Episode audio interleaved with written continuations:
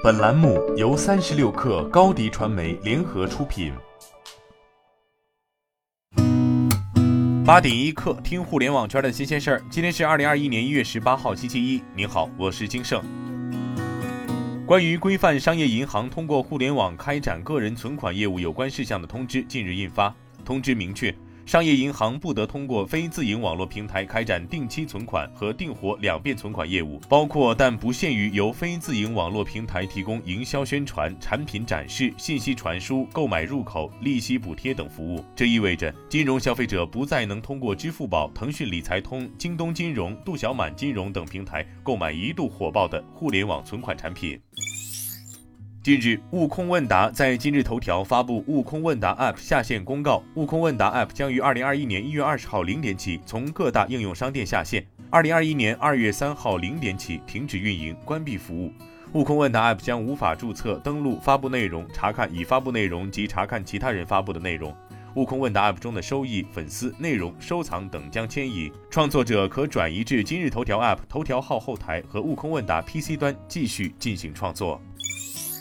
广汽埃安新能源汽车有限公司总经理古惠南昨天回应外界对其一千公里续航里程车辆的质疑称，今年一千公里续航的车肯定要出来，快充也是肯定要出的，八分钟充满一千公里，理论上是可以的。此前，中国科学院院士欧阳明高在发言中表示，如果某一位说他既能跑一千公里，又能几分钟充完电，而且还特别的安全，成本还特别低，那大家不要相信。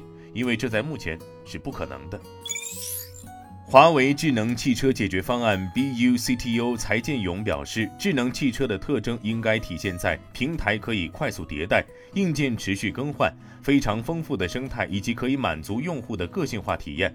他认为，就当前来看，市面上很多智能汽车更像是手机时代的山寨机，只是有一个大屏幕，但各个方面的体验还有所欠缺。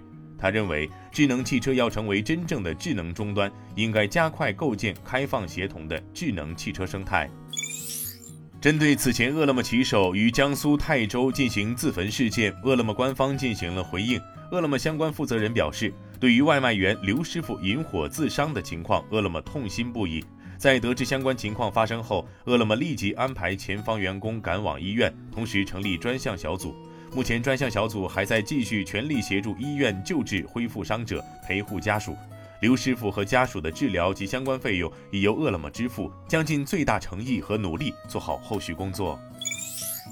在社区团购的冲击下，不少菜场摊贩的生意受到影响。陕西西安一菜场摊贩朱女士介绍，如今社区团购的促销力度很大，部分菜品的价格甚至低于菜品的进价，对零售影响极大。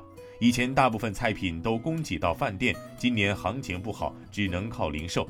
以前一天最低营业额都是一两千，现在一天只能卖三四百元，几乎差了三分之二。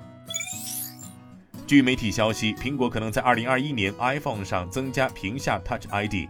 今年新 iPhone 的变化不会太大，有可能是 iPhone 十二的 S 升级版。消息人士还透露，苹果已经讨论取消某些 iPhone 机型的充电口，以发展无线充电。但是目前尚不清楚这项改变是否会应用到2021年的 iPhone 12s 上。今天咱们就先聊到这儿。责编：彦东，我是金盛，八点一刻，咱们明天见。